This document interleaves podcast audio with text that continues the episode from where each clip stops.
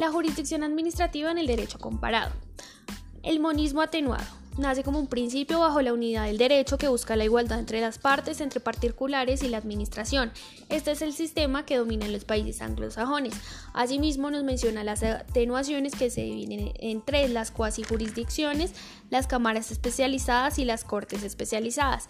En la primera eh, tenemos que son los tribunales administrativos y son estos, eh, estas administraciones colegiadas con forma jurisdiccional donde tenemos dos momentos importantes en la historia. En la Primera Guerra Mundial, los británicos y su necesidad de crear y tener instituciones o instancias especializadas en asuntos administrativos.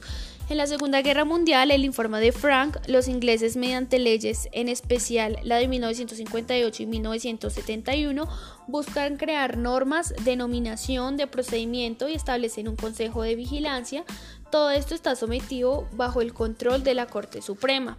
En las, cámaras, especializadas se manejan dos niveles, uno base y uno superior, donde tienen atribuciones consultivas, donde la Cámara Administrativa comienza a tener semejanzas con un verdadero Consejo de Estado. En las Cortes especializadas eh, se crea una jurisdicción de derecho común. Esta Corte tiene varias ramificaciones locales y se encuentra subordinada mediante recurso de casación a la Corte Suprema. Allí se pueden interponer recursos contra las sentencias ante la Corte Suprema y la administración es controlada por jueces. Después llega el dualismo afirmativo. Allí existen dos órdenes de jurisdicción. La primera es la jurisdicción administrativa, que tiene una competencia exclusivamente contenciosa, y la segunda categoría es la que comprende los consejos de Estado, que tienen atribuciones consultivas y atribuciones contenciosas. En la primera categoría evidenciamos países con Corte Supremo, con Tribunal Administrativo Supremo.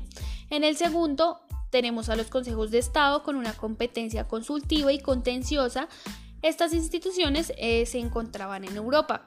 Asimismo, el principio de los consejos de Estado se encuentra en su doble competencia, en que hacen parte del Poder Judicial, en su teoría del balance, en que los poderes del juez son diferentes y que en el Consejo de Estado se convierte en una instancia de, de proposición proponiendo reformas en diferentes ámbitos. Asimismo, su proximidad del juez con su proximidad con el juez administrativo como también eh, es un instrumento de prevención de lo contencioso, donde elevan eh, numerosos textos al Consejo de Estado para conceptuar al gobierno sobre las legalidades de, su de sus proyectos.